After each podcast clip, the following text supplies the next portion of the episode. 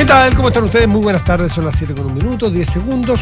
Es martes, es 5 de diciembre de 2023. Le damos la bienvenida en Radio Duna, nada personal. Josefina Ríos, muy buenas tardes. Muy buenas tardes, Matías del Río. ¿Cómo estás tú? Bien, en son de paz. Yo también. Muy saqué banderita blanca desde muy temprano. Mm. Sí, sí. Me llamaron algunos asesores ¿Ya? ofreciéndose asesoría. Pensaban que esto terminaba, lo de ayer terminaba en tribunales, pero no. Pero ya, no. mientras no te ofrezcan no, eh, casting, mientras no sean. Sí. No, lo de ayer fue una Eso- conversación. un- Sí, una- fue una sí. conversación. Sí. Pero hoy estamos de acuerdo en todo, en ¿no? todo, en todo. Tú di, di A y yo A voy a ir detrás. Qué frío hizo hoy, ¿no? En la tarde. Me congelé. Ay, ay, ay. Hoy había unos tacos insoportables, ¿no? Fuera de broma. Los tacos, pues, fuera de lo común hoy día. Sí, no sé qué habría pasado. taco, taco, taco, taco. ¿Compraste los regalos todo esto? Estaba ya comprando. Hablamos largamente de ese tema He ya. estado comprando, sí. Seguí tu. De ahí partieron nuestras Matías, discrepancias. seguí tu consejo, seguí tu consejo. Y fui de la mañana temprano. No te he contado. De hecho, te fui a, a- a buscar, pero estaba, estabas Fue- ocupado para ofrecerte si querías que te comprara regalo. No, no, ya está. Incluso los amigos secretos están listos. qué ¿ya? No, ayer, en tanta discrepancia, no te conté lo que. Lo que servicio, servicio de utilidad pública. Ya. Me llamó la atención. Ayer yo a eso de las 2 de la tarde. No voy a decir dónde por, por razones de, de fair play, digamos, porque además no es responsabilidad de la compañía, cero responsabilidad. Puse un aviso. ¿Ok? ¿De qué tipo de venta de algo? Claro, da Ya. lo mismo. Da- da alguna lo cosa. mismo. Haz cuenta que fuera que había un aviso de vender un auto. Claro, que está- te ofrecías para hacer algún tipo de Eh, servicio. Exactamente. Ya. Son cosas más bien públicas. Eh, no, no mi nombre necesariamente, no está mi nombre, sí, pero no, no, no, lo- no lo busquen por mi nombre, sí había un teléfono que el cual yo tengo. Ya. Y nada, por una cosa muy menor, pero muy menor, muy menor, que yo lo había hecho muchas otras veces. De ayer a las 2 de la tarde, de las 5 de la tarde, hasta ahora, hasta hace un rato, he recibido cuatro llamados de estafas. Ya. ¿Y cómo se, cómo se? Cuatro llamados de estafas con intentos muy sofisticados de secuestro de WhatsApp. Yo había leído, había escuchado, pero a mí no me había pasado. No. Eh, no me había pasado, claro, en un teléfono en el cual yo tuviera, insisto, no está mi nombre, sí que, pero no. Pero sí, yo sé el nombre de quién está, por lo tanto me llamaron con ese nombre. Y yo, no, no soy yo la persona, pero cuénteme. Pero ese teléfono, yo no sé mucho, hay una parte en, el- en- en la cadena tecnológica que yo El me pierdo. En el timeline de, de lo tecnológico me pierdo. Pero a ese WhatsApp de ese teléfono en que yo estaba, en que yo tenía, apareció el propio WhatsApp, o sea, en la, en la propia aplicación de WhatsApp, Ya. me dice, esta es la clave para instalarlo en su nuevo dispositivo. Y yo dije, "Mm, ¿qué nuevo dispositivo? No tengo nuevo dispositivo, el mismo hace meses, años, un año. Qué raro. Pero había un número que me proporcionaba la compañía de WhatsApp. Claro, como tu código. Mi Le voy a enviar un código, usted lo pone. Al rato recibí un llamado de una persona desconocida, yo soy diciendo que era de, de la empresa esta donde yo había tenido que poner este aviso casi por encargo de otra persona, que no sabía ponerlo, en fin, aquí y allá, plum, plum, plum, plum, y, y dice, bueno, eh, somos de esta empresa y para mantener ese aviso y que no sea en- un, un engaño, necesitamos que usted entre al SMS y hay un código. Eh, necesitamos que nos dé ese código. Y ella me empezó a sonar muy mal.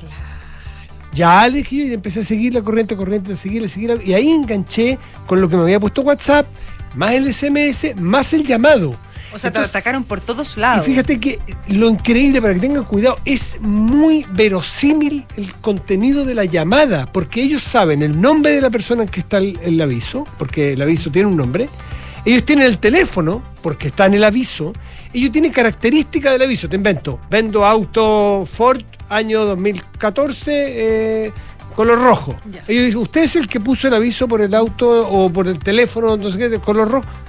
Sí, todo calza. Entonces, tienen Está toda la historia hecho. redonda, tienen el producto, tienen el precio, tienen eh, un teléfono, el nombre del que pone el, el- el- el- el- el aviso y dicen, "Ay, como hay muchas estafas, entonces necesitamos chequearlo para mantener arriba su aviso.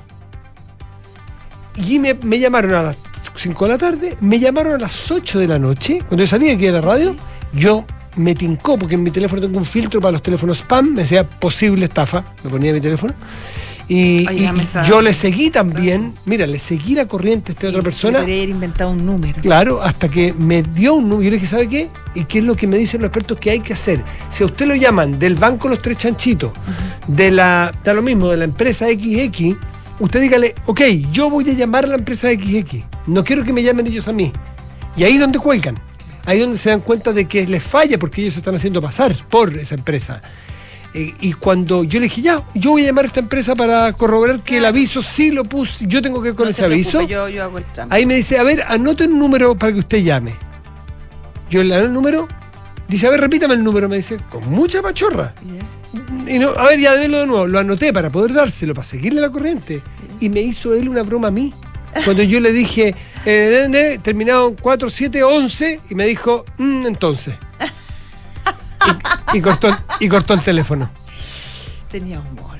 O sea, Es desde la cárcel claro, probablemente. y, a- y, a- y hoy en la mañana un tercer llamado. O sea, fueron tres llamados. Ay, pero ya que se Entonces, aburran. el tema es, yo me imagino que esto es un drama que deben tener aquellas empresas que son plataformas serias, responsables, con una más alta tecnología, donde las personas que ponen avisos para comercializar, vender, arrendar cosas, deben ser, si me pasó a mí tres veces en 24 horas, deben haber tipos que realmente están revisando todos los días los Claro, tienen nuevos de una, cosas Una pyme para. y llamando, y llamando, y llamando. Pero, pero eso, Ya, ojo, que mucho no, ojo. lo único que me dicen la gente, porque esto lo he comentado, no pongan nunca ustedes números que les mandan de ni bancos, ni de empresas de, de corredoras de cosas, ni de venta, ni de compra.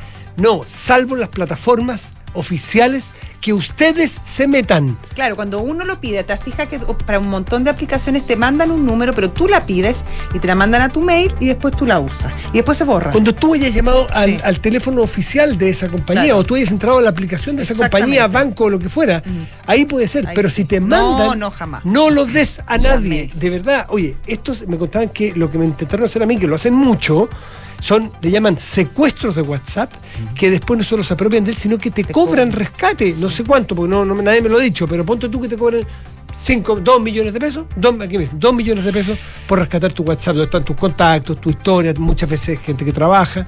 Así que a no poner Nada. numeritos en la pantalla cuando te, lo, te No, llama alguien. la, la otra cosa es súper es como una ley. Los números que te manda cualquier compañía, esos nunca se dicen. Claro, no, no decirlo. No hay que decirlos nunca. De hecho, ¿Cómo hay- no decirlo? Por teléfono, no. Ah, no, nu- no. nunca se dicen en el fondo. Ah, no. ¿Ya? Porque es la única manera que tienen. Incluso, por ejemplo, si hay algún banco que uno llama a un, no sé, a un banco en especial, llama a su banco y te dicen, eh, le vamos a, hacer otro llamado donde usted va a digitar su Claro. clave, por ejemplo, de, código secreto. Claro. Pero no se dice. En el No. fondo se digita en el teclado. Ese fue el que me mandaron a mí por SMS, que, que querían que yo les dijera. Claro. Ellos lo iban a meter en el teléfono que no sé cómo habían interceptado para que mi WhatsApp me mandara la alerta de nuevo, de nuevo aparato. Ahí es donde yo me pierdo. Ahí hay- No, porque todo el rato, cuando uno dice que va- ya tiene una cuenta, lo que uno hace es poner el teléfono, el número de teléfono que está asociado a tu WhatsApp, y en el fondo es como, es lo mismo que cuando uno se le olvida una contraseña y solicita Mm. eh, que te mande una provisoria y te llega a tu mail o a, a otra. Es lo mismo. Y por último, en servicio de utilidad pública, porque estas son, te- se te meten y te pueden producir daños bien severos, bien severos. Eh, si alguien lo llama de que se le bloqueó su cuenta, y efectivamente su cuenta en un banco se bloqueó, toma en consideración que es muy fácil bloquearle una cuenta a un tercero. Yo me consigo tu root, ¿ok? Que lamentablemente son públicos los roots, están Sí, en páginas web. piden- Te lo piden para todo. Me consigo tu root. Si sé en qué banco estás, yo meto tu root, cualquier clave tres veces, con Sí, lo pues, cual te te bloquea. Inmediatamente yo te llamo y te digo, señor Josefina, su cuenta está bloqueada. Y ahí no sé qué hacen para atrás, que se meten a tu. Tú tienes Claro. credibilidad. Entonces uno le dice, no se preocupe, yo llamo al banco y yo la voy a Eso es lo que desbloquear. hay que Muchas hacer. gracias. Yo llamo a mi banco. Ahí cu- cuelgan porque les echa a perder en la estafa. que ahí te hacen anotar. En fin, no sé por qué estamos hablando de tanta estafa hoy día. ¿Por qué te pasó, pues? No, y porque estamos Ah, con porque estamos noticias llenos de llenos de noticias Qué de atroz. estafa y de, y de platas raras y de cosas. Y, y de, y- de llamados y de mensajes. Y de amenazas, que convenios, que fiscalías, que. ay, Oye, de fiscales que renuncian porque tenían relaciones con, con las gores que están ahora presas y así. Mucha, Una mucha, prensa mucha muy relación. complicada, es como Mucha es relación. una tela araña ya. Ah, y en el tema de las ISAPRES también se avanza, pero, pero se avanza al menos en, en- en conciencia de lo cerca que se puede estar. Anoche me tocó entrevistar al presidente del Colegio Médico, Mm. que solo decir que el presidente del Colegio Médico actual era el segundo de Isquiasiches. Sí, pues, Y exactamente. él, yo le pregunté eh, si era muy exagerado pensar en que estábamos cerca de un colapso del sistema general y me dijo que no había ninguna exageración, que sí estábamos, que había, un- había una posibilidad que si esto avanzaba en el corto plazo, hoy en la mañana empezaron Bueno, a que llegar... ahora se dieron cuenta también que esta situación no solamente afecta a los pacientes, no solamente afecta a las clínicas, afecta también a los doctores. a los doctores, por Los supuesto. afecta Ya, ya los usuarios Bueno, públicos eso- y privados. no, por eso te dije los pacientes. Sí, sí, sí, sí, los pero- pacientes, la- las clínicas, los hospitales, el sistema. Y a los doctores, por supuesto. Ay, ay, ay. Bueno, son las 7 de la tarde, 11 minutos. Estás en Duna. Nada personal.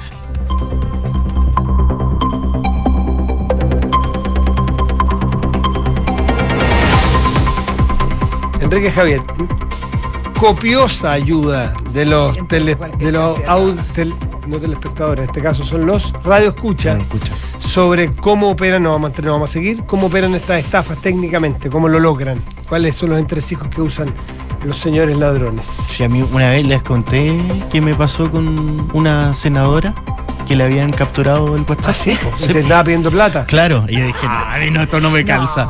Así que Si bueno. esta cuestión no es convenio. Pero Ah, una vez a mí Kike ya pidiéndome plata dije, pero con todo lo que tiene, con todos los bienes. Y la cantidad de negocios que tiene. Ay, con el holding Un Kike ya. ¿Por qué Ah. el holding Kike ya me va a pedir plata a mí? No, te- Nuestro Elon Musk. Te raptaron, te raptaron, Me el, raptaron. te, te raptaron el teléfono. De todas maneras. Vamos con los Ya, titulares. vamos con los titulares. La ministra del Interior, Carolina Toá, y el subsecretario de la cartera, Manuel Monsalve, abordaron los decretos de emergencia comunal instalados por los alcaldes de la comuna de La Reina y La Florida. En un punto de prensa, la ministra Toá aseguró que las personas tienen derecho a exigir que el Estado los proteja, pero no es correcto traspasar la responsabilidad a la ciudadanía, ya que puede traer más inseguridad. En tanto, el subsecretario Monsalve enfatizó que los civiles no pueden hacer patrullajes porque esto implica riesgos. Los escolares chilenos obtuvieron resultados similares a los del 2018 en el último informe PISA publicado hoy por la OCDE, que evaluó el nivel de los alumnos de 15 años en lectura, matemáticas y ciencias naturales durante el año pasado. Las puntuaciones en las tres materias evaluadas fueron inferiores al promedio de los países de la OCDE y el informe reveló que entre 2018 y 2022 la brecha entre los estudiantes con puntuaciones más altas y los estudiantes más débiles se redujo en matemática, no cambió significativamente en lectura y se amplió en ciencias. El Tribunal Constitucional de Perú ordenó la liberación del expresidente Alberto Fujimori, a pesar de que la Corte Interamericana de Derechos Humanos ordenó lo contrario el año pasado. En el comunicado del TC peruano, lo ordena la gendarmería de ese país a través del director del penal de Barbadillo, donde permanece el exmandatario que disponga la libertad inmediata de Fujimori. El presidente de la NFP, Pablo Milad, pidió calma para conocer el nombre del nuevo entrenador de la selección chilena. El mandamás del fútbol nacional aseguró que en las fechas FIFA de marzo, el nuevo entrenador nacional estará trabajando con la selección de cara a poder afrontar tanto la Copa América como las clasificatorias. No, si calma tenemos para conocer al entrenador. Lo que tenemos calma es, es para saber un montón de otras cosas de la NFP. ¿Qué pasa en las canchas? Lo importante es que ahí ¿Qué pasa con las divisiones inferiores? llegó plata. Así ¿Llegaron monedas? Sí. Ah, ya. ¿Por qué? tranquilo, ¿De dónde? entonces. de, de una demanda que ganó la NFP contra una marca deportiva Nike. Así que llegó y de hecho había plata que se le deudaba a los jugadores de, históricos de la selección chilena y También se se les canceló. Así es. Así me gusta. Muchas gracias, Enrique. Que estés muy bien. Chao, Quique. 7 de la tarde, 15 minutos. Estás en Duna. Nada personal. Son los infiltrados. Los editores de la tercera están en nada personal. Doña Gloria Faúndez está con nosotros ya. Sí, estamos muy Ni más emocionados. ni menos. No se les nota en la cara. ¿Cómo Estamos- están? estamos de- bien. estamos de etiqueta estamos felices. ¿Cómo estás, Gloria? Muy bien, gracias. Qué bueno, qué bueno. Vamos a hablar de campaña. Vamos a hablar de campaña y vamos a hablar seguramente de quién se juega más en esta campaña. ¿No? Que ¿Por es- qué se juega? Nomás, ¿por qué los republicanos se están jugando su ideario aquí también? ¿Se están jugando sus principios en este plebiscito? ¿Se están plebiscitando las ideas republicanas de alguna manera? Yo creo que ya el hecho de haber eh, conseguido eh, una mayoría totalmente inesperada en el Consejo y ser eh, la parte mayoritaria de quienes redactan algo, eh, tiene de por sí una cierta responsabilidad, ¿no? Más allá de que desde un sector se les acusa efectivamente de haber puesto sus propias ideas en la constitución, que es un tema, tema que en todo caso los republicanos no, no lo comparten, digamos, ellos han dicho que ellos no han hecho de esto una constitución partisana respecto a su idea. Efectivamente, siempre va a haber una parte del electorado que piense, y de hecho ha sido parte de la campaña de él en contra, ¿no? De que estaba la suerte de una cas- Bueno, pero por lo pronto, gente como, como el consejero Silva, aquí, sentado aquí, Sí. ahí, en esa silla donde está la Josa en este momento, dijo que esta era una constitución que era más cómoda para la derecha. Eh, no dijo republicano, pero la derecha. Por lo tanto, que hay un par- cierto partisanismo, eh, hay, hay confesiones de, la- de las partes, digamos. O al Claro, menos la bueno, sensación. uno siempre plantea esto, ¿no? De a, a confesión de parte, relevo Relevo de de pruebas. pruebas, ¿no? Pero para ser justa también en la argumentación hay que decir que buena parte, parte importante de esta constitución tiene que ver con los márgenes de las 12 bases que eh, son, digamos, la antesala de la discusión y también de que aquí hubo un organismo que se les llamó expertos, donde se eh, hicieron eh, aportes y donde no todos esos aportes fueron desechados. Entonces, también es cierto, fíjate que un argumento en contra, ojalá tenga en mi cabeza bien las cifras, como el 60% o más de los artículos de esta constitución fueron apoyados por Claro. todo el mundo. Entonces, tampoco es...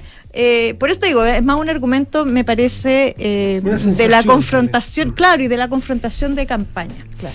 Pero José Antonio Cast tiene muy claro que él se juega también en parte su liderazgo en este proceso, porque él ha sido muy jugado por la opción a favor.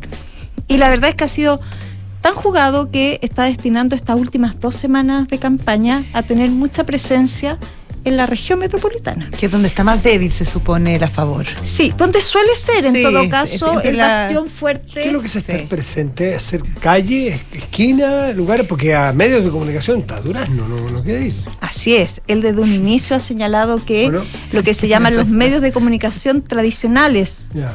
él no, no ha hecho su apuesta ahí. Él más bien ha hecho una apuesta que es.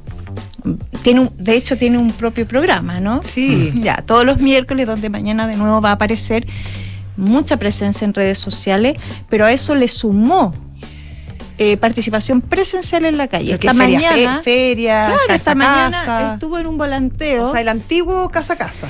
Claro, en la Reina en Peñalolén, en la tarde estuvo en San Joaquín.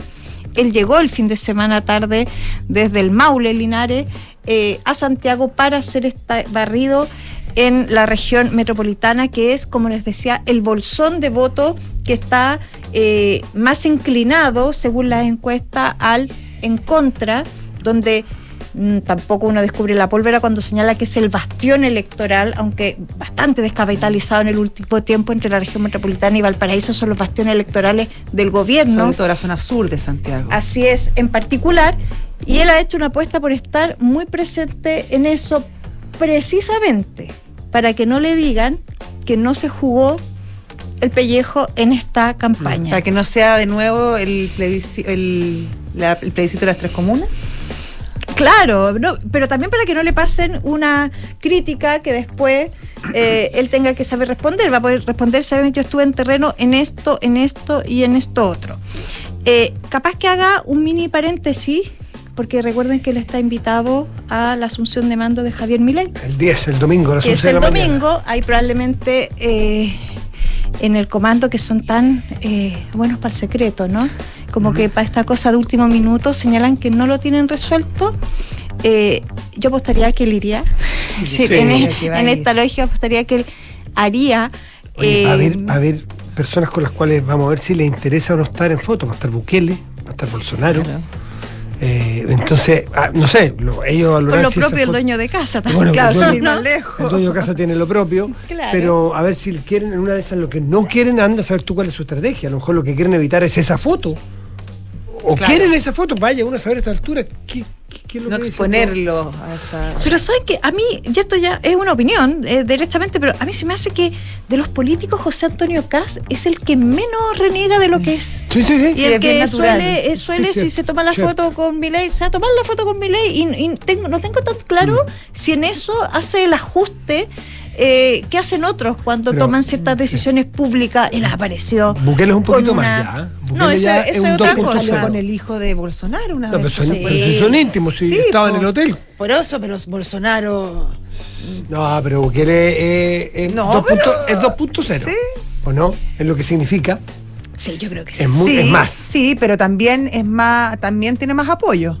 Sí. Bolsonaro es un, tipo que produce mucho más per- y que perdió. quiebre y que perdió. Bukele tiene Bukele, 90 claro, tiene el 90%. 93%. Por eso te digo. No creo que haya otro presidente que pueda que, claro, probablemente esa- Putin. En diarios, en diarios de oposición. Lo leí en diarios de En una encuesta estatal. en Claro, todo una encuesta estatal de, de, de la Unión Soviética, o sea, de, De Rusia. La Unión Soviética. no. Así es. Bueno, para que busquen a Kass, que va a andar en terreno y que es verdad, eh, como la gran mayoría de los políticos eh, se habían alejado un poco de las calles, eh, Kass tiene presupuestado estos próximos días ir a las zonas más populosas.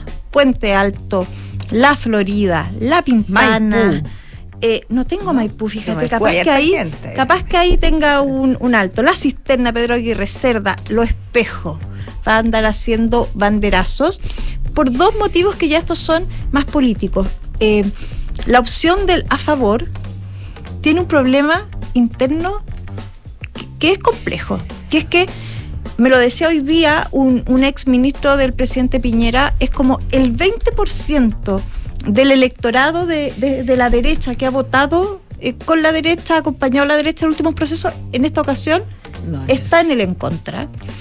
Eh, y además dicen que están teniendo un problema muy fuerte de confusión, que tiene que ver con que la gente piensa, ah, no, a mí me carga este gobierno, voto en contra. Que es una cosa muy Eso, Hace rato que difícil, venimos hablando de eso ya, y eso son muy difícil de superar. Y es insondable, es imposible de saber si, si pasó o no, es incuantificable. ¿Cómo vamos a saber si esa señora o el señor, el caballero, votó lo que él quería? Es imposible. Ni ellos van a saber, porque si se confunden es porque se confundieron. Por lo tanto, ahí hay un. En, en las elecciones hay un, hay un decisos, indecisos y aquí hay que agregar una tercera categoría, insondables.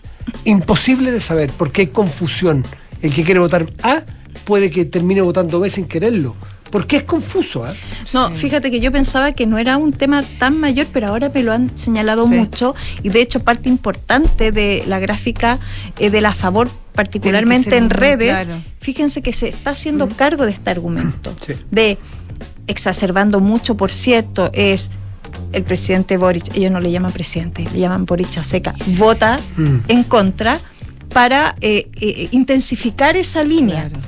Como para que la gente, usted tiene que votar Oye, al revés. Eh, Gloria, y el factor derecha díscola, que va a votar, va a votar, eh, va a votar En contra. Viste, Casi se nos Mira, confunde mira, Eso te digo. José. Yo- y, te- no, cada vez que lo Yo digo les tengo voy a dar un tip. Yo, y esto no sé, voy a, me lo voy a anotar en la manito esa mañana. Mira. para que no me confunda. Exactamente, muy buena idea. Bueno, el punto es que ya se produjo un quiebre que yo creo que es bastante menor, eh, no, no representa el gran, el, el- el alma de- del Partido Republicano, Que pero la obvia- salida de Rojo Sí, y, estos 20, senador. y estas 20 personas que, que le siguieron es bien, es, es bien simbólico. ¿Tú crees que operan a favor, en contra No sé. los republicanos? No sé, claro, no sé cómo está operando, porque por un lado es, oye, hay gente que está más a la derecha de los republicanos, que puede ser incluso positivo para cierta gente, pero por otro lado también eh, es Gast no, no, no ha ganado nada y ya no puede retener a su gente. Por cierto, él se va a tener que hacer cargo de ese tipo de fenómenos eh, y evidentemente esa respuesta va a tener que ser más contundente a medida de que más grande sea la brecha en caso de que gane el en contra.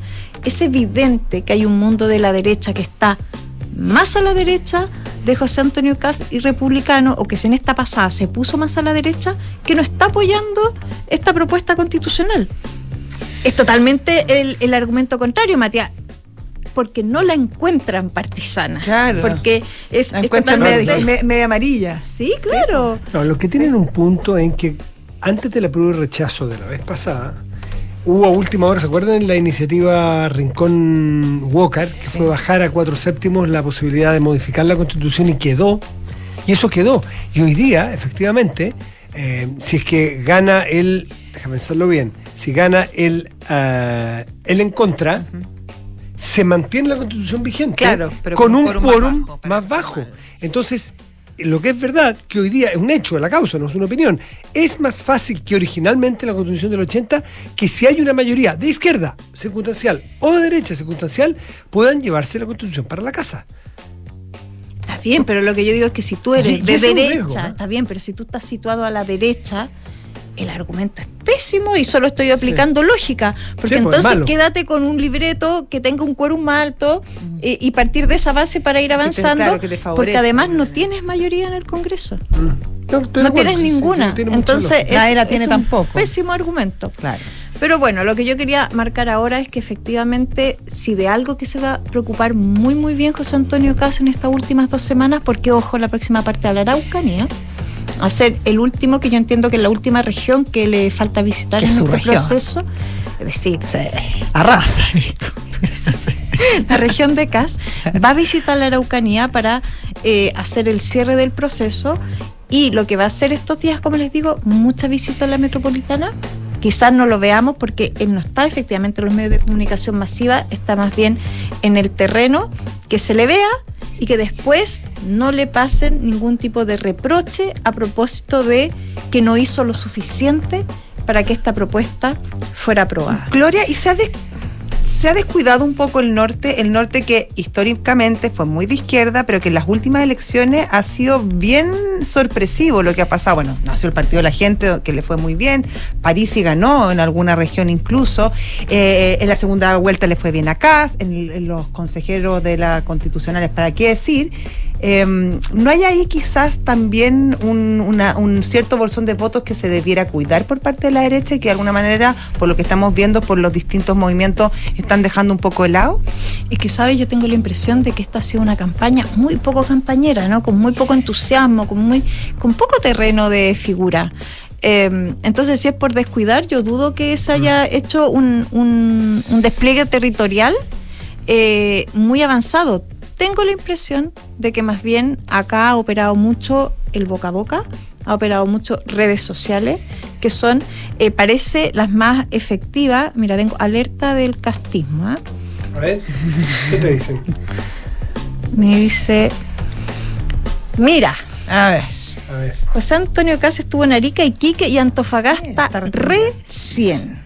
Silva y Esfeir, que son consejeros, también han estado. Ya, lo que decía yo, mucha inversión digital destinada para allá. Perfecto. Quizás cuando miremos la campaña con cierta perspectiva después, también nos vamos a dar cuenta de que es una campaña eh, quizás menos tradicional de las que estábamos acostumbrados y donde se están usando otros caminos para llegar a la gente. Me parece que eso también tiene que ver en parte también con la indiferencia y en parte también con que han cambiado las formas de relacionamiento. No, ya no, ya no es el quizás eh, el, el encuentro de los políticos no es el, el medio masivo. Una de las cosas que nos enseñó, o al menos creemos que nos la enseñó Parisi, ¿se acuerdan ustedes en, la, en una de sus campañas que de repente decía, oye Parisi, ¿por qué aparece con tanto si no se ve en ninguna parte? Exacto. Y ahí nos dijeron, eh, porque están en las partes de donde para muchos es invisible, que es un Facebook que es muy masivo, no en los medios tradicionales, no en una suerte de lead, ni, ni en los programas de televisión, ni en la radio. Está haciendo un trabajo Bueno, lo que hacía Trump también. Claro, que es subterráneo. Y, y- y muchos lo han aprendido, que es, es eficiente. Pero 12 días quedan para ese plebiscito. Chan, chan. Y, y- y Anotarse la manita. anotarse la mano cada uno lo que quiera votar, porque puede haber confusiones. Está difícil Bueno, la pregunta. Doña Gloria Faúndez, como siempre, un gusto de tenerte aquí. Que estén Que bien. te vaya muy Que bien. te vaya Chao, muy bien, chao, Gloria, chao. Gracias. 7 de la tarde, 30 minutos. Estás en Duna. Nada personal. ¿Qué te parece que le entremos un segundito al caso convenio? Sí, sí. Porque se complica, que. ¿eh? El caso convenio está teniendo todos los días nuevos episodios, nuevas entregas.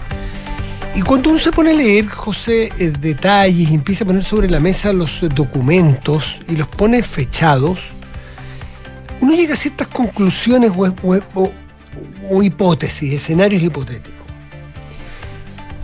yo quiero partir cronológicamente con alguna seguidilla de cosas. Fíjate que me llegó, en la mañana estuvimos hablando Sí. y en- durante la mañana me llegó el, el documento, que es la carta, es la carta, o más bien, sí, la carta que los... eh, Los la funcionarios. carta- exactamente, la carta que los funcionarios De de la la, Seremía. Seremía de Antofagasta le envían a la subsecretaria, Tatiana entonces Rojas. Tatiana Rojas, a su jefa de gabinete y a tres otros asesores, denunciando problemas con, eh, con democracia viva y con en general los convenios. La tengo Claro, aquí. Que algo les parecía raro. Exactamente. Y, y fíjate que entre las, entre las varias cosas que les parecen raras, eh, que abriéndola porque la tengo en mi computador, en el último punto, a ver, por ejemplo, te voy a leer rápidamente, junto con saludar, me dirijo a ustedes en calidad de presidenta de la Asociación de Funcionarios del Servio.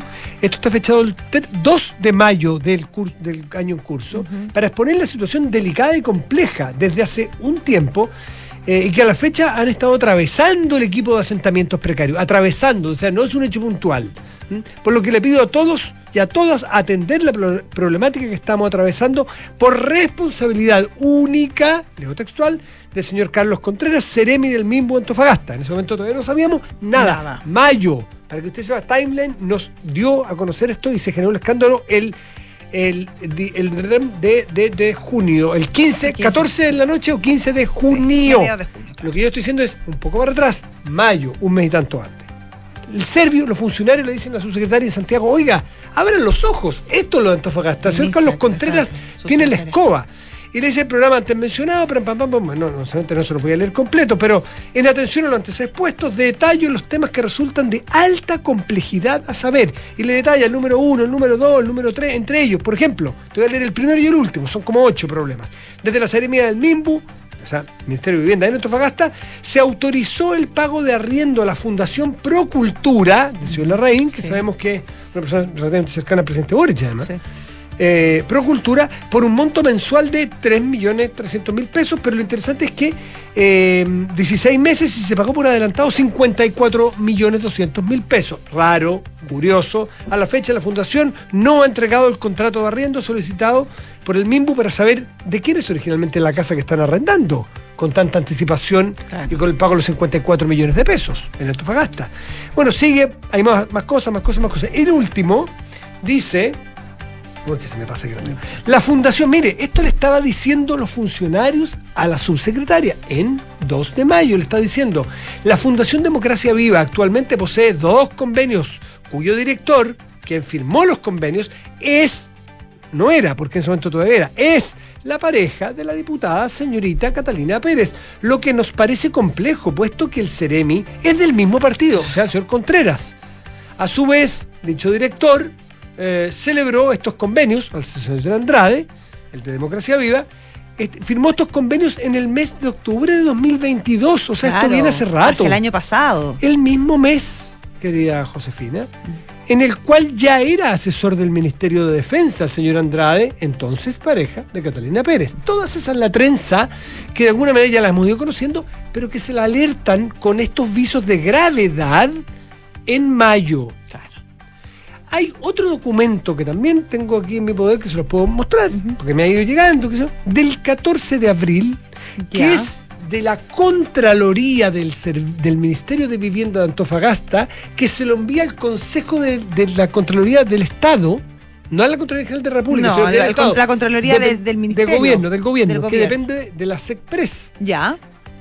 que el ministro Elizalde y la subsecretaria Lobo han dicho que nunca llegó. Que no o sea, se perdió en el camino entre Antofagasta y Santiago ese informe de Pero a quién, Contraloría. pero con remitente a quién era? a este consejo, pues. Al a, este, a consejo. este consejo Y de, de con a Contraloría. todos. Claro, y no llegó nunca. Lo dijo públicamente el otro día el ministro Sí, Elizalde. sí, dijo, sí, bueno, no, no- no podemos porque no llegó. Se ha buscado en, en la oficina de partes y nunca llegó. Ah, fue mandado. Eso fue en, ya, eso fue en eh, claro, exactamente. El día, lo que supimos ayer de este señor Trincado, pero el, el- el- lo del 14 era de abril. De abril, sí. Después de 2 este de año. mayo, esta, esta carta de los funcionarios. un medio- claro, el 2 de mayo. Y el 18 de mayo, o sea, 15 días después sí. de esta carta de los funcionarios, advirtiéndole a la subsecretaria, hay un informe del señor Carlos Contreras, el mismo acusado por los funcionarios, que le envía res- haciéndose cargo de lo que dijeron los funcionarios, al señor Trincado, ya la subsecretaria, Donde dice que está todo que bien, está todo bien. todo en orden. Y el señor Trincado, Sí. 15 días después de que los funcionarios los acusaran a Contreras, el señor Trincado habla y da un informe, emite un informe de que lo de democracia viva está bien hecho, felicita la proactividad Sí, de, la de Contreras, sí, sí. es decir, de contestar Tan rápidamente. tan rápidamente y que está todo bien, que hay que hacer algunos ajustes por aquí, pero nunca, ni Contreras, 15 días después de que los funcionarios acusaran trenza de amistades y de parentesco, el señor Contreras, cuando manda su informe al MIMBU, ni cuando el señor Trincado del MIMBU, jefe de asentamientos precarios, le contesta a, a Contreras, nunca se hace cargo de las eventuales conflictos de interés entre familiares. Bueno, por eso, de hecho, eran las Nunca. críticas que hacía la Asociación de Funcionarios. Nosotros entregamos todos estos datos y no llegó ni una persona. A revisar los libros. No mandaron a nadie. O sea, se quedaron con la palabra del señor Andrade, que estaba más metido que, que nadie, por lo que hemos visto, eh, y le creyeron todo, lo felicitaron por su proactividad y no hicieron nada por averiguar finalmente qué estaba pasando. Pero la A menos que supieran. Pero la pregunta es si es que el 2 de mayo los funcionarios del ministerio, que son funcionarios de carrera, te hacen ver como, como, como subsecretaria esta gravedad, Claro. poniéndote los nombres y apellidos, te dice, oye, esos son pareja, Sí. estos son amigos, estos se pasaron 54 millones, estos se pasaron 400 millones. ¿No te parece lo suficientemente, y perdón, y, y Sí. 15 días después emites un informe, ¿no te parece lo suficientemente complejo y preocupante de que no se vaya a generar una bomba Por política? supuesto. Entonces mi pregunta es, ¿no, le, ¿no les llamó la atención como para escalar esto y decirle a alguien más? O al revés, les pareció tan grave y, tal- y tenían tanta información que prefirieron esconderlo en vez de escalarlo. Y taparlo con la más arena posible, creyendo quizás que lo lograban. O sea, ¿Por qué? Porque, porque a todas luces esto era un tema que, que es complicado, complejo, que se te escapaba de las manos y que por último decía, yo no quiero ser la única responsable, por último por salvarte el pellejo. Claro. Ya, acá, eso, acá nadie se quiso salvar el pellejo. Nadie se quiso salvar el pellejo. Raro. Entonces, a lo mejor creyeron que la forma de salvarse el pellejo era escondiéndolo. Metiéndolo bajo de tierra, lo tapamos.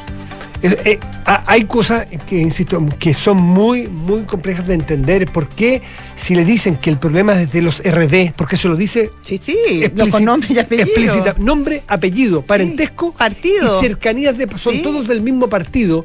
Le Y de la misma facción. y le llega a la subsecretaria, que es del mismo partido, en una de esas lo tratan de, uno podría decir al principio, Encapsularlo. encapsularlo en el partido y le pregunta, ¿a quién le dijeron? ¿Al presidente del partido? Sí, a la Sí. torre le dijeron, a nadie más, a ni un ministro que sea del partido para decirle alerta, le puede quedar la escoba, ya, pregunta uno.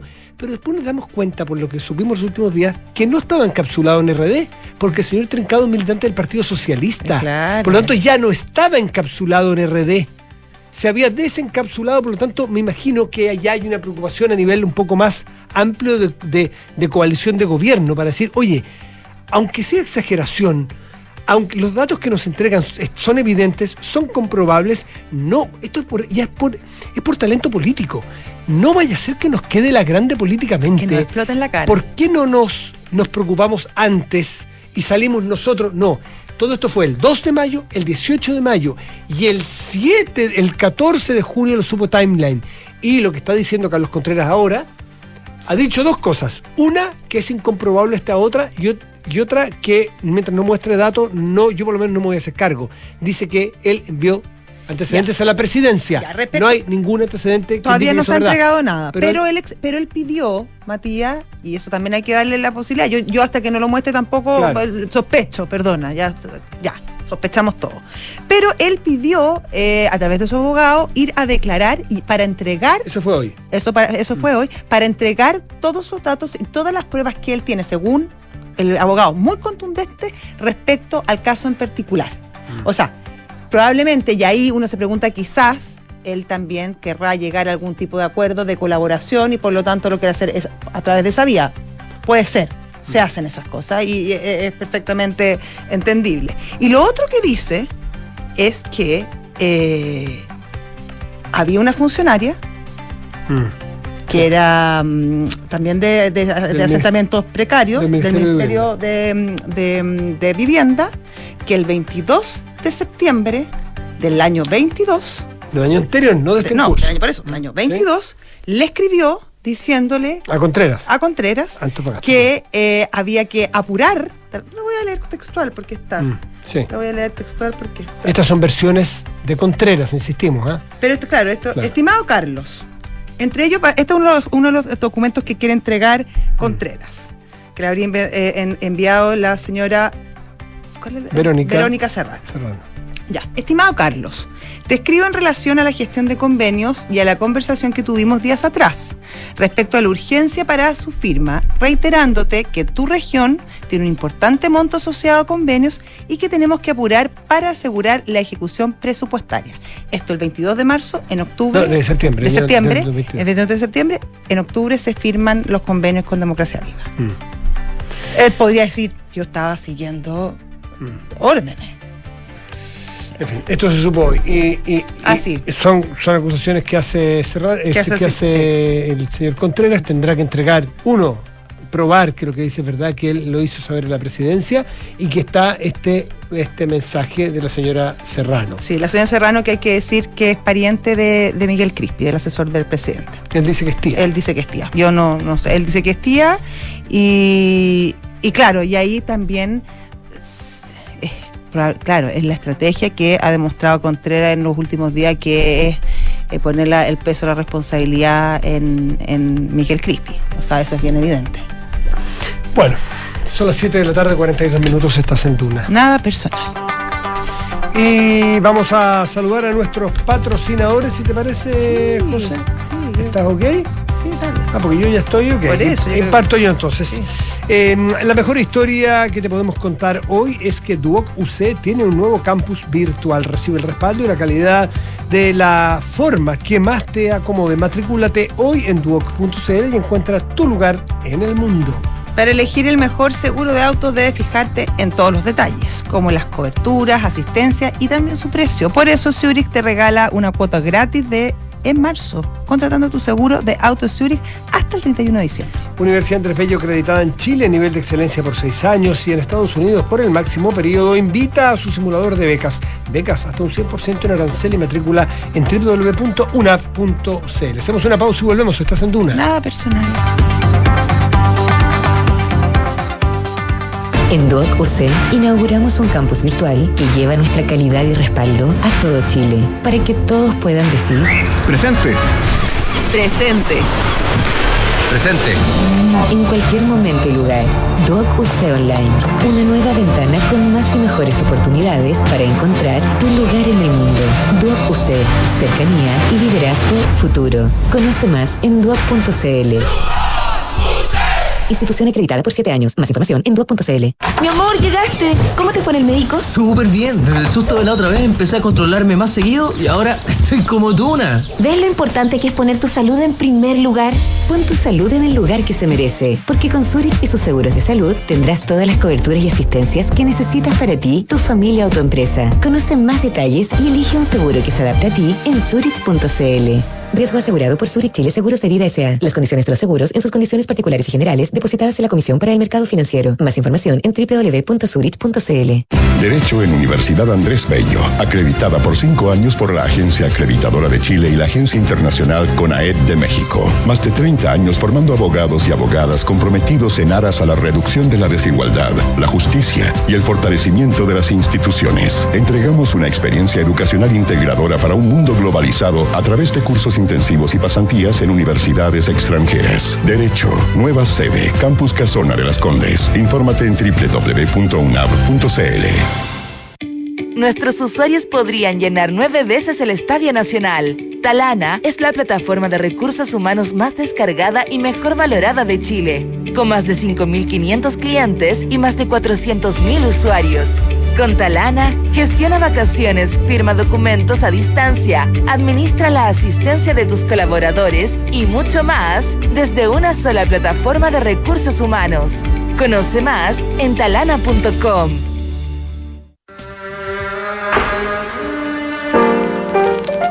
En medio del Britpop y de la persecución de la prensa de espectáculos surgió Elástica, un grupo mayormente femenino que evocaba el punk y el new wave en cada una de sus canciones.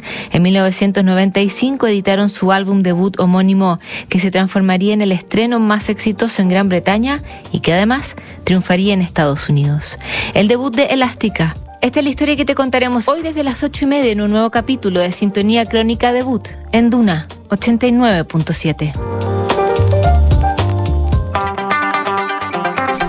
7 de la tarde, 45 minutos, estás en Duna. Nada personal, ya está nuestro entrevistado al teléfono. Matías es José Ramón Montero, politólogo español, profesor visitante de la Facultad de Gobierno de la Universidad del Desarrollo, UDD. ¿Cómo estás, José Ramón? Mm. ¿Qué tal?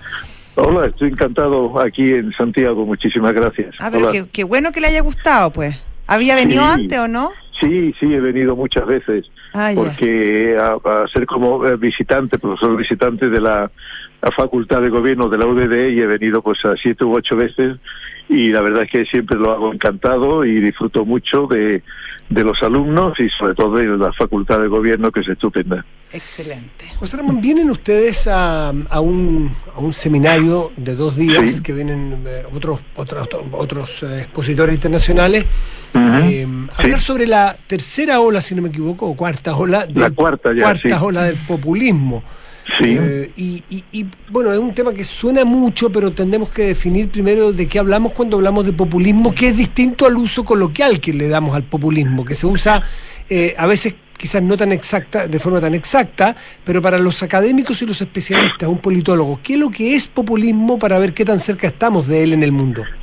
Pues ah, mira, Matías, el populismo tiene dos o tres características ah, y que se puede distinguir con ellas, se puede distinguir lo que es populismo ah, a, un partido, a un gobierno, a un discurso y diferenciarlo de, ah, de otro tipo de cosas que se parecen, como tú decías, pero que no, no lo es.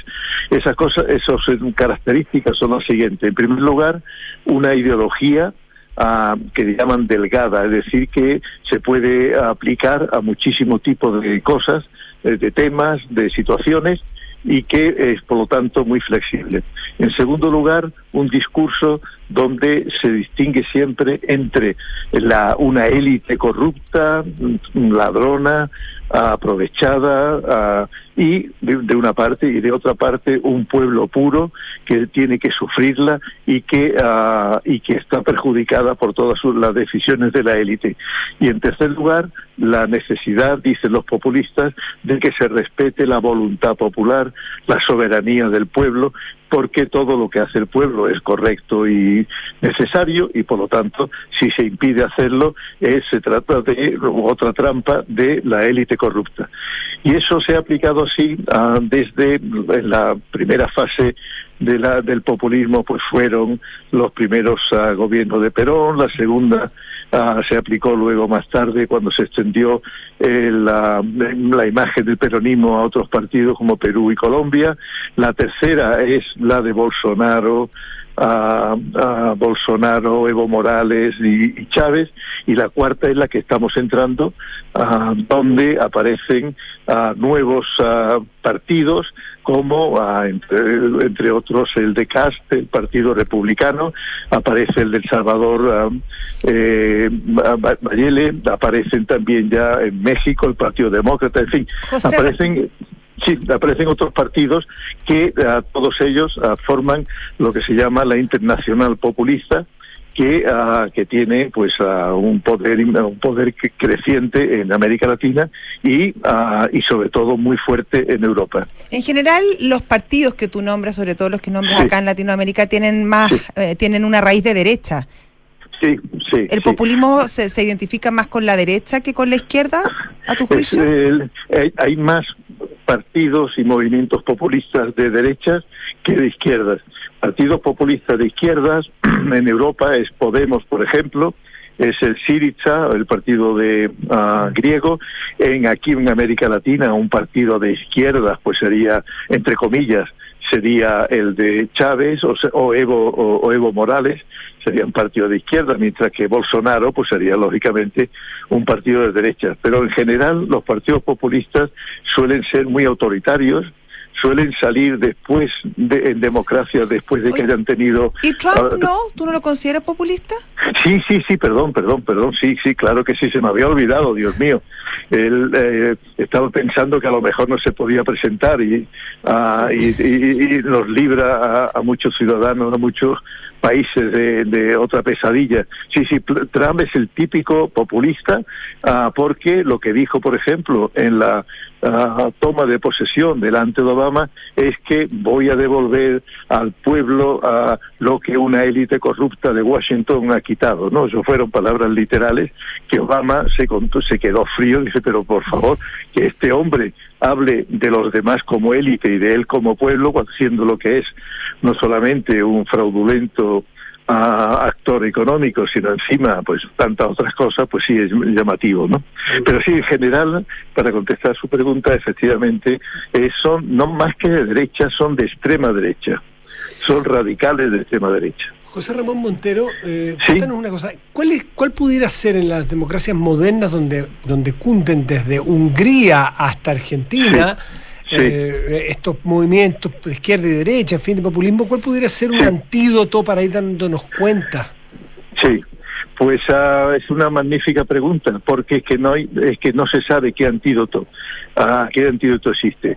Si se cede a sus pretensiones, ah, terminamos ah, como est- está la situación en Hungría o hasta hace poco en Polonia, donde eh, han ganado elecciones, pero mm, tras esas victorias lo que ha ocurrido es que los jueces han sido eh, han sido puestos un bozal eh, se han eliminado los jueces eh, a los jueces poco respetuosos con el poder político etcétera etcétera el, pero si se, ah, se uno ah, eh, los partidos se enfrentan entonces el populismo puede quejarse diciendo que ahí está la élite corrupta intentando que el pueblo no consiga lo que debe o lo que merece y demás.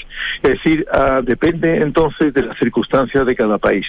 Hay algunos donde, ah, por ejemplo, en, Hung- en Polonia ah, ha sido capaz la oposición eh, uniéndose, que es otro factor importante. Los populismos siempre han tenido enfrente a oposiciones fragmentadas, divididas, ah, por ejemplo, en Venezuela.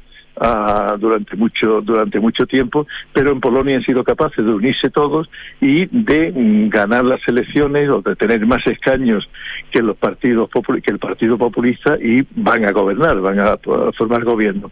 Eso sería una posibilidad, la de unirse contra. Y otra y otra posibilidad es ah, de pelear ah, continuamente en, en elecciones sin aliarse con ellos, porque como salían ah, los partidos que salían con ellos, ah, van a perder. Y si puedo terminar, el, pro- el tercer problema ah, que no se sabe si funciona o no, es eh, el hecho de que los partidos populistas están ganando. En muchos países están ganando los partidos tradicionales, a los partidos moderados de, de derecha. Y entonces plantea otro problema.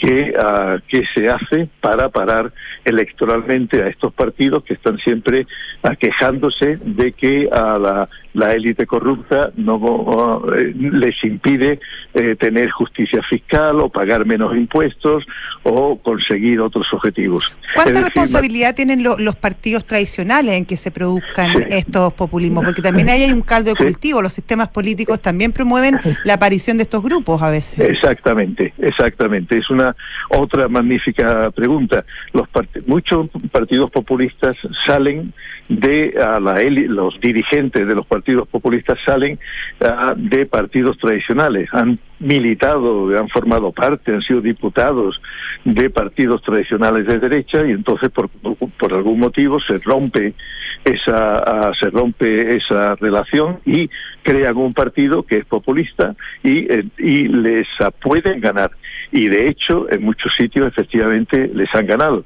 El- el- la duda que tienen ahora por ejemplo en España el Partido Popular y Vox es que a un partido populista como Vox o en Italia el partido de Meloni es que van a van a ganar en elecciones y por lo tanto en el, en el gobierno a los partidos tradicionales de derecha que cada vez se hacen se van a hacer más pequeños a costa de, de los populistas Quizás si tuviéramos que presentar José Ramón Montero, eh, Sí. Eh, una alerta de populismo, podríamos decir que sospeche usted de cualquier político o política que le ofrezca soluciones fáciles a problemas complejos.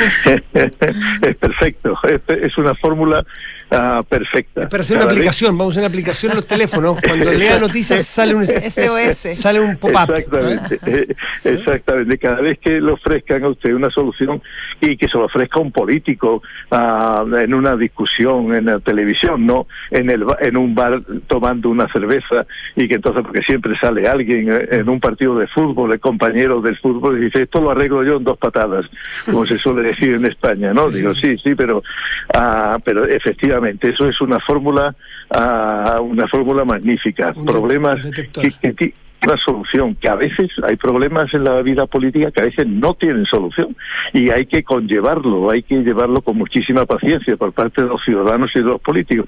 Pero cuando aparece entonces a la- una solución que es la mano dura, que es el poner una verja para los inmigrantes, que es ah, el- el- el cambiar el código penal para poner penas todavía más, ah, más misericordes Que es, dejar, de- que es dejar de medir la inflación para no tener problemas con la inflación. Esa es muy ingeniosa, ¿ah? Esa es muy buena. Exactamente. O, o, o que los ricos no paguen impuestos o paguen menos impuestos porque crean riqueza de acuerdo con la fórmula de no sé qué. En fin, todo ese tipo de cosas son ah, indicativas de que tenemos un problema con un partido populista que va a hacer daño al país, que va a aumentar la desigualdad social, que va a impedir que los pobres tengan recursos para la educación, la sanidad, etcétera, y que por lo tanto va a hacer ese país que sea José peor Ramón, de una lo que era. pregunta. ¿Por qué Sí. tú, por qué tú dices que eh, es una es una casi una reacción en cadena que elegir a un partido populista le- no Sí. va no se va a preocupar de los más pobres, va a aumentar la desigualdad, no se van a preocupar de educación? Sí. ¿Por qué, por qué está concadenado? Sí, porque los ah, partidos ah, populistas actuales son estos que son de extrema derecha, son también o suelen ser neoliberales. El, el ejemplo más evidente es a Javier Milei en Argentina. Y por lo tanto, partidos neoliberales son aquellos que dicen que esto del Estado social ah, es una es una vaina que esto de ah, que ah, de dar seguros de desempleo o seguros de ah, de vejez, etcétera, es un gasto social indebido, que la gente lo que tiene que hacer es ahorrar. En fin, son todos neoliberales que piensan que la vida, que el Estado no tiene por qué que preocuparse por los ciudadanos, sino que el ciudadano tiene que mirar por sí mismo. Y eh, naturalmente ya sabemos que hay millones de personas que si no tienen... Eso en el caso el- que le vaya mal, porque si le va bien y, Claro. su- y sus reformas sí funcionan, podría traer riqueza al país, ¿o no? Bueno, sí, pero la regla general es que la, cuando va bien la economía, los ricos quieren ser más ricos y se encuentran, los ricos además tienen pactos con estos partidos neopopulistas y consiguen entonces menos, pagar menos impuestos, consiguen situaciones de privilegio y a ser, por lo tanto, más ricos a costa de, de los demás. La economía de los países populistas ah, es un es un pequeño desastre ah, porque siempre terminan pagando la mayoría la mayoría que luego mu- en muchos casos ah, resulta que esta gente que están siendo perjudicados votan a estos tipos de nuevo Argentina Argentina la gente le han votado a Milei personas que han sido castigadísimas o que están siendo Sí, pero castigadísimas le votaron por año a los peronistas, que también son, son bastante... Una reacción, Sí. probablemente algo que estiman peor. Exactamente, tam- efectivamente. O sea que no es una so- difícil solución, pero, te- pero por otra parte, y termino, ah, lo- lo- la existencia de partidos populistas se debe, responde a causas reales de crisis de representación de partidos que no prestan atención a lo que a sus votantes de decisiones en los gobiernos que ah, donde hay mucha corrupción. O sea que hay también razones objetivas para que surjan algunas veces partidos ah, partidos populistas. Lo que pasa es que con el tiempo estos partidos populistas o agravan la situación o terminan siendo todo un pequeño desastre.